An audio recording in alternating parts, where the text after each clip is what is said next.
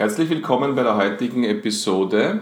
Mein Name ist Martin Giswen und heute sprechen wir, wie können wir die Methode Design Thinking in einem Tag einsetzen, sodass wir in einem Tag zu neuen Produktideen, neuen Serviceideen und neuen Prozessen kommen können und das aus der Sicht unserer Kunden. Ich werde eine Vorlage euch zum Download anbieten. Die gibt es unter designthinking.podcast.mg, zusammengeschrieben designthinking.podcast.mg, wo ihr diesen Ausdruck nehmen könnt und mit eurem Team, mit Kolleginnen, Kollegen, aber auch natürlich schon mit Kunden, Kundinnen gemeinsam ausfüllt.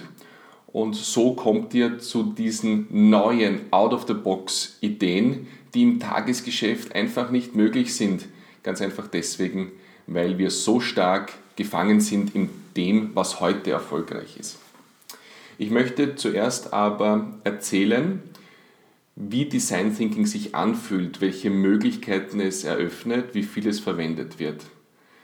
Eines der interessantesten Beispiele, dort wo es nicht um reinen Kommerz geht, ist die Situation, wenn wir uns überlegen, wie unangenehm die Situation ist, wenn ein Kind eine medizinische Untersuchung machen muss, zum Beispiel in so einem CD- oder MRT-Raum.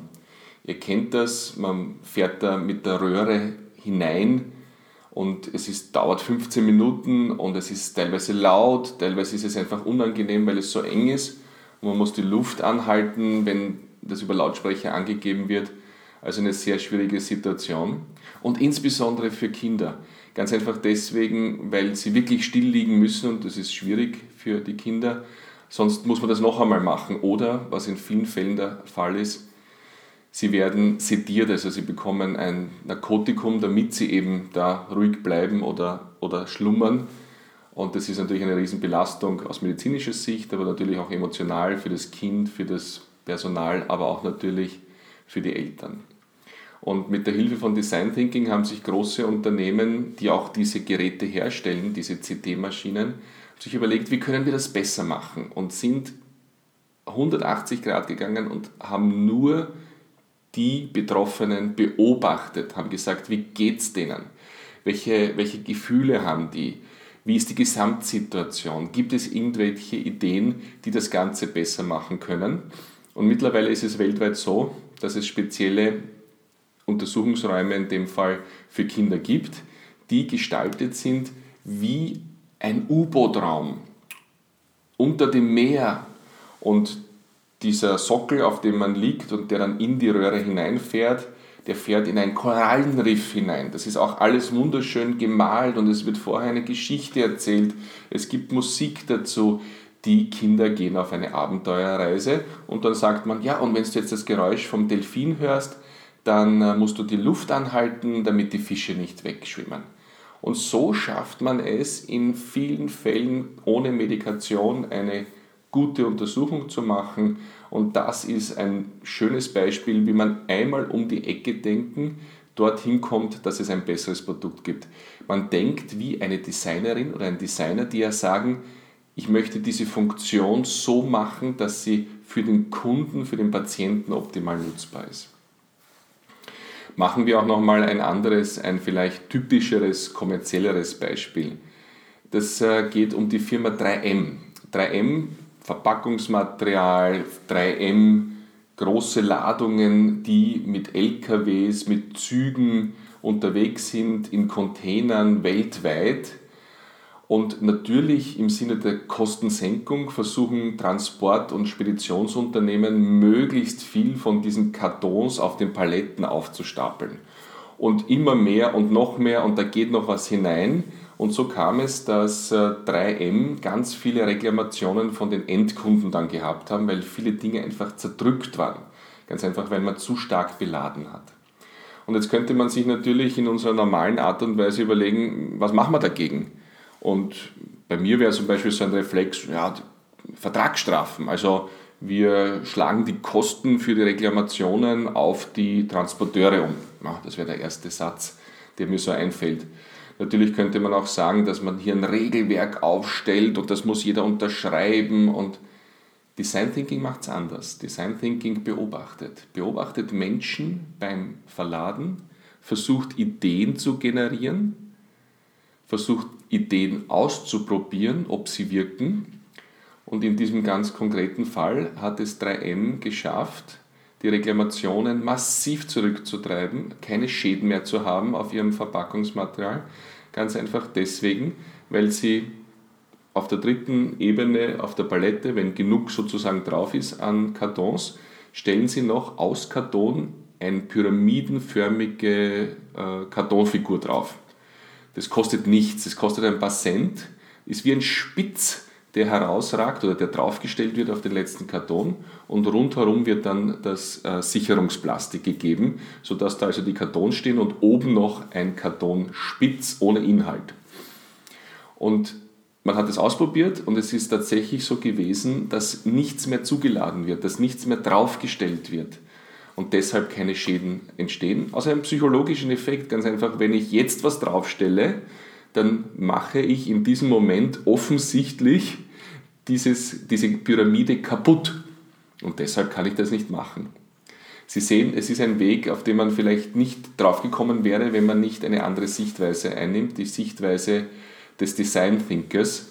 Und deshalb ist es auch so, dass ganz viele Unternehmen seit vielen Jahren und mittlerweile kann man rechnen zweieinhalb Jahrzehnte Design Thinking als ein Standard in der Kreativphase nehmen, dann, wenn neue Produkte, Prozesse und Ideen entstehen sollen. Ob das äh, Automobilindustrie ist, ob das Verlagswesen ist, ob das Flughäfen sind, ob das Spitäler sind, ob das Beratungsunternehmen sind, ob das wissenschaftliche Einrichtungen sind. Es gibt hier kaum eine Firma, die nicht in einem oder anderen Weg Design Thinking verwendet die Abläufe in so einem Flow, in so einem Design Thinking Prozess, wenn man so sagen will, die sind zuerst einmal das Problem verstehen. Um was geht es eigentlich? Welches Problem haben die Kunden?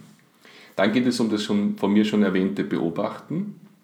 Daraus aus dem Beobachten definiert das Team einen Standpunkt. Wie könnten wir hier etwas kreieren? Welche Ideen könnten wir finden, das ist der nächste Schritt. Und dann wird es spannend, weil natürlich äh, wir sagen, okay, das glauben wir, das glauben einige Kunden, das möchten wir jetzt aber vertesten. Und deshalb wird ein Prototyp entwickelt. Eine kostengünstige Möglichkeit, das auf einer Webseite zu zeigen oder aus Papier etwas zu basteln und das Kunden vorzulegen oder vielleicht einfach so etwas zu zimmern und zu hämmern und äh, dann hinauszugehen und wieder Feedback zu fragen von echten Kunden. Testen, testen, testen. Und in all diesen Schritten ist es möglich, nach vorne und nach hinten zu springen. Natürlich kann ich einen Schritt weiter gehen, wenn eine Idee sich bewährt, aber wenn sie sich nicht bewährt, muss man wieder zurückgehen und vielleicht den Standpunkt neu definieren oder man muss andere Kunden dabei beobachten, wie sie mit unserem jetzigen Produkt umgehen. Dieses, dieser Sechsklang, Probleme verstehen, beobachten, Standpunkt definieren, Ideen finden, Prototypen entwickeln und testen, stammt ähm, aus Stanford. Äh, die Firma IDEO hat es auch so verwendet. Das ist ein Spin-off sozusagen von der Universität. Ähm, auch das Hasso-Platte-Institut ähm, in Deutschland, die sich ganz stark mit Design Thinking beschäftigen, äh, geht diesen Weg. Das ist so ein bisschen das typische Vorgehen. Und jetzt kann man fragen, wie lang dauert denn so ein sechsstufiger Prozess? Ja, unbegrenzt. Also man kann das natürlich tun über Wochen, über Monate, wenn man will, aber die Zeit nehmen wir uns natürlich nicht gerne. Wichtig ist, äh, dass wir aber all diese Schritte durchgehen und deshalb hilft diese Vorlage, die ich im Download für Sie habe, auf designthinking.podcast.mg wo es an einer Vorlage möglich ist, all diese Schritte durchzugehen. Und es geht sogar, dass man das ohne das Einladen von Kunden macht. Also wenn Sie eine Firma oder Organisation sind, haben Sie ganz viel Know-how ja schon in sich durch die vielen Kundenkontakte der letzten Jahre. Wichtig ist nur, dass Sie wirklich in die Rolle des Kunden schlüpfen Und um innerhalb eines Tages von 9 bis Open End es schaffen, neue Ideen mit der Hilfe von Design Thinking zu kreieren. Wenn Sie sich diese Arbeitsvorlage ausdrucken, äh, dann ist die so aufgelöst, dass äh, also eine hohe Auflösung, dass Sie sie drei Meter in der Breite und 90 Zentimeter in der Höhe ausdrucken können, entweder in Ihrer Firma oder in so einem Copyshop. An die Wand hängen, vielleicht sogar zwei Teams nehmen, vier bis acht Personen pro Team und dieses Design Thinking Prozess beginnen. Und beginnen tut dieser Prozess damit, dass sie sich die Kundenfrage stellen. Das heißt also das Problem verstehen, wie wir es vorher schon gehört haben. Was ist denn die Frage? Ist es die Frage, wie kann ich Besitzer von Elektroautos mit dem Aufladen bestens versorgen? Oder, wie wir es ganz konkret auch schon gehabt haben, ein Tischler, der umgeschwenkt ist und gesagt hat, er möchte aus verwendeten alten Metall neue Wohngegenstände machen. Wie kann ich bestmöglich Kunden mit diesen Möbeln versorgen? Oder natürlich auch strategische Fragen. Zum Beispiel haben wir das gemacht mit einer Organisation, die hauptsächlich von Spenden finanziert wird. Die hat gesagt, welches Umfeld müssen wir schaffen, damit wir in fünf Jahren ein optimales Umfeld schaffen, das Kunden in dem Fall Spender, mit uns zusammenarbeiten, uns finanzieren, welchen Nutzen haben sie daraus, welche neuen Zielgruppen können wir auch ansprechen. Und schaffen tut man das, indem man die sechs Elemente des, der Arbeitsvorlage durchgeht. Wenn Sie sie schon runtergeladen haben, ist das toll. Ansonsten versuche ich Ihnen, wenn Sie nicht mitsehen können, direkt am Blatt, dann kann ich Ihnen das versuchen, hier im Podcast immer einigermaßen bildlich darzustellen. Der erste Quadrant ist der Quadrant Kunden und Stakeholder. Das heißt, hier machen wir eine typische Zielgruppen- und Stakeholder-Analyse. Das heißt, wir sehen uns an, wer ist an diesem Produkt eigentlich interessiert? Wer sind die typischen Kunden? Gibt es noch andere Stakeholder? Ist es vielleicht ein Produkt, das unter Regularien steht? Das heißt also, wir müssen Gesetzgeber, Dachverbände, Institutionen mitdenken. Gibt es Eigentümer in unserer Firma oder übergeordnete Firmen, die hier Stakeholder sind? Gibt es äh, Konsumentenschutzverbände, die für uns interessant ist? Das heißt, wir bauen uns das ganze Universum aus, auf von internen, externen Stakeholdern, von internen und externen Kunden. Aus dieser Wolke, aus dieser Umfeldanalyse der betroffenen Personen nehmen wir uns eine Person, zum Beispiel einen Kunden heraus, eine Kundengruppe heraus. Und jetzt kommt etwas ganz Wichtiges.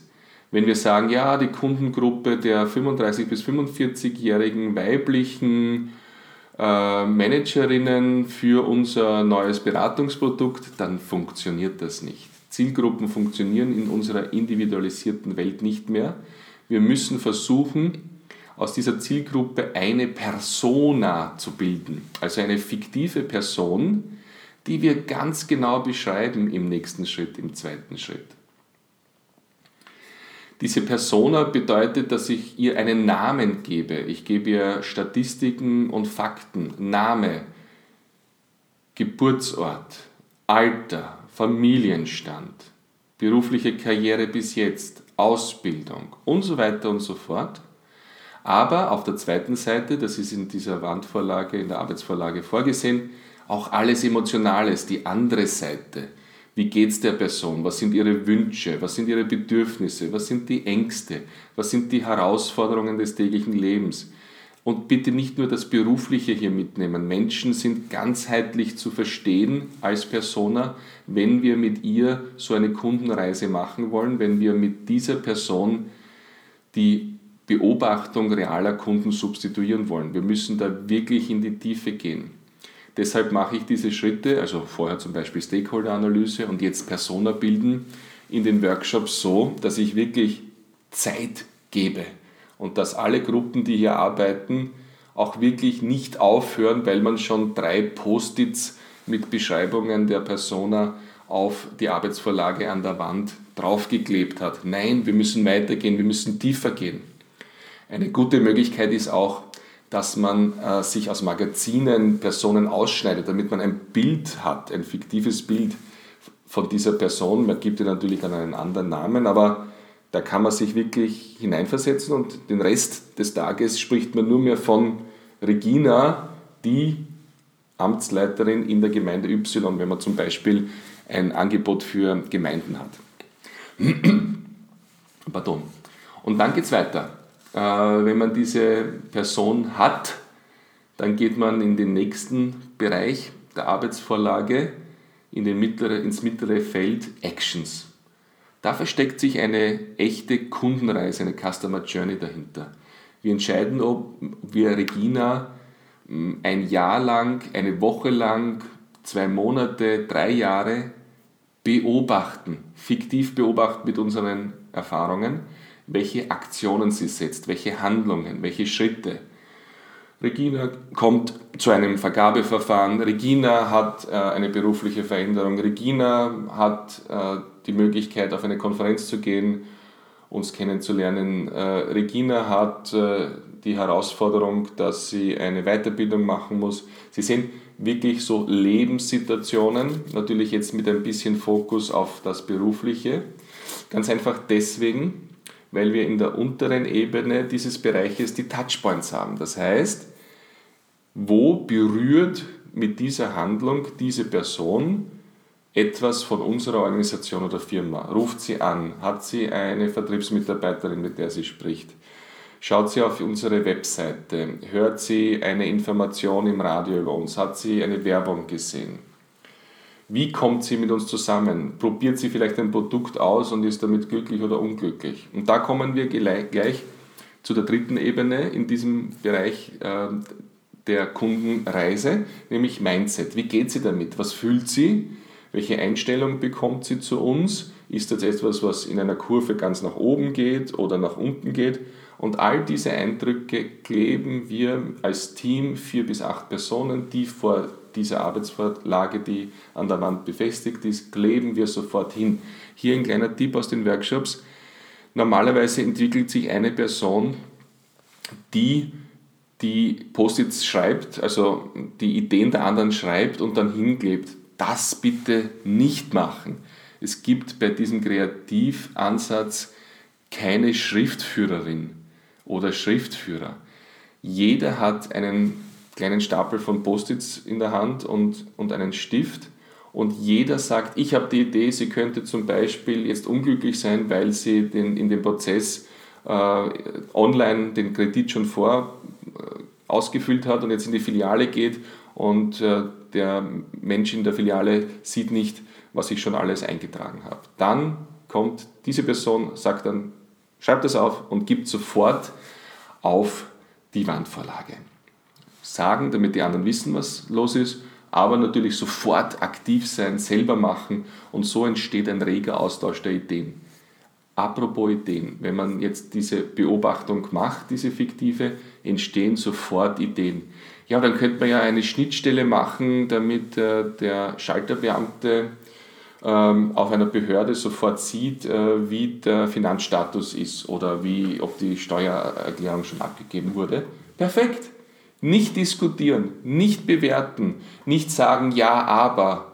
Nein, sofort wird diese Idee gleichgültig wie out of the box sie scheinen mag, auf das Feld rechts in der Vorlage geklebt und nachher dann behandelt. Wir halten uns nicht auf, die Ideen auszuformulieren. Nein, wir lassen sie dort, weil später kommen wir dann konzentriert auf die Ideen und das Clustering der Ideen. Und so ist es, äh, dass äh, durch die Zeit immer mehr die Ideen entstehen, immer mehr Post-its auf der Wandvorlage sind. Und oft ist es so, dass während des fiktiven Beobachtens, während wir für ein Jahr lang die Regina, unsere Persona begleiten, wir die ursprüngliche Kundenfrage auch optimieren. Das heißt, wir sagen, ja, es geht nicht darum, dass Regina hier die beste Weiterbildung für sich sucht, sondern sie hat äh, YouTube und Podcasts entdeckt. Und jetzt geht es darum, die Kundenfrage zu spezifizieren. Wie können wir Regina unterstützen in ihren Pausen oder wenn sie gerade im Stau steht, mit Wissen ähm, beglücken? Oder wie können wir es schaffen, dass sie hier auf unsere Angebote zugreift, aus der Kundensicht gesagt, wo und wann können wir mit unseren Dienstleistungen ihr den größten Nutzen verschaffen als Kundin. Perfekt. Dann kommen wir zum vorletzten Quadranten, die Ideen. Ah, da sind schon etliche Ideen da, ein paar entstehen noch. Aber dann gehen wir auf die rechte untere Seite der Arbeitsvorlage, wo ein Kreuz ist. Und das Kreuz ist also Achsen, zwei Achsen. Auf der X-Achse ist Aufwand. Wie viel Aufwand bedeutet es, so eine Idee umzusetzen? Für uns als Organisation ist das kostengünstig, geht das schnell, haben wir das vielleicht gleich oder müssen wir was programmieren, müssen wir da ein zweimonatiges Projekt machen, müssen wir viel investieren, dann wäre der Aufwand groß. Auf der Y-Achse Impact. Welchen Nutzen hat diese Idee entsprechend der Kundenfrage? Wie groß ist der Impact für unsere Regina?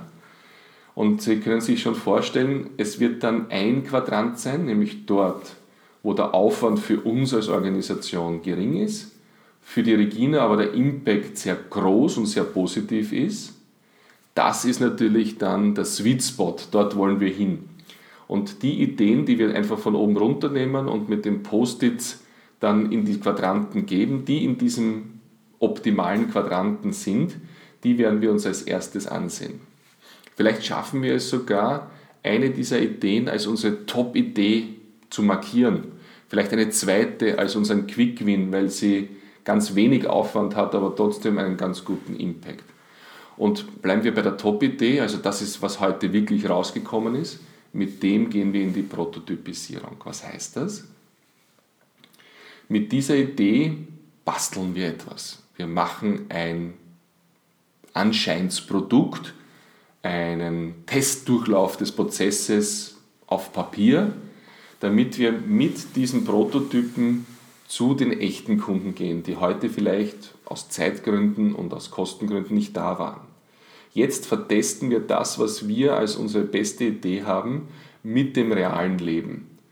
Und wie Design Thinking das auch vorsieht, wenn wir ein gutes Feedback haben, können wir weitergehen. Dann können wir zum Beispiel mit Business Model Canvas eine mehr geschäftsmäßige, eine Kosten-Nutzen-Analyse aus unserer Sicht machen. Oder wenn wir nicht erfolgreich sind, können wir auch zurückspringen und können sagen, nein, wir müssen nochmal in die Beobachtung gehen, wir müssen neue Ideen kreieren. Das heißt, wir haben innerhalb eines Tages in all den Workshops, die ich in den letzten fünf Jahren gemacht habe, immer Ideen gehabt, die umsetzungsfähig scheinen, die einen großen Nutzen generieren sollen, offensichtlich gut sind und jetzt kommt's und etwas sind, was diese Firma sich noch nie überlegt hat. Ganz einfach, weil wir es geschafft haben, durch diesen Design Thinking Ansatz auf neue, brutal kundenorientierte Ideen zu kommen. Und das ist das Gute. Da ist sehr viel Energie im Raum, da ist sehr viel Spaß dabei, da darf man ähm, durchaus auch ähm, emotional werden. Das ist alles hervorragend. Und ich hab, war selbst in den konservativsten Unternehmen, die wirklich eine Freude an dieser Möglichkeit gehabt haben, weil es kein träger, langwieriger, strategischer, strukturierter Prozess ist, sondern es ist ein Workshop, ein Tag und wir kommen mit was ganz Konkretem heraus. Ich hatte einmal sogar die Situation, dass ein CFO anwesend ist und während die anderen einen Prototypen mit Lego in dem Fall gebaut haben, hat er es schon durchgerechnet und hat gesagt, wir können uns das leisten. Also Sie sehen, der CFO war völlig involviert und wenn das Projektteam das jetzt weitermacht, wird die Person nicht mehr Nein sagen, wenn die Ergebnisse von der Kundenbefragung gut sind. Ganz einfach, weil es mit kreiert hat. Also hier ein großer Vorteil, wenn Sie in sehr unterschiedlichen, sehr divers besetzten Teams arbeiten. Am Ende vereinbaren Sie den nächsten Schritt. Was ist der nächste Schritt? Wann kommen wir wieder zusammen? Wann ähm, holen wir uns das Feedback von den Kunden? Wann besprechen wir das? damit wir hier weiterarbeiten können.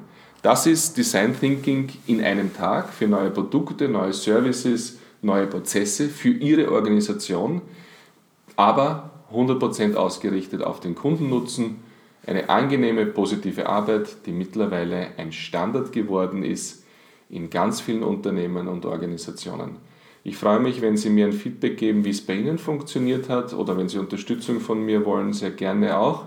Sie finden alle meine Kontaktdaten unter podcast.mg und den Download von diesem Template, wie gesagt, unter designthinking.podcast.mg. Danke und viel Spaß!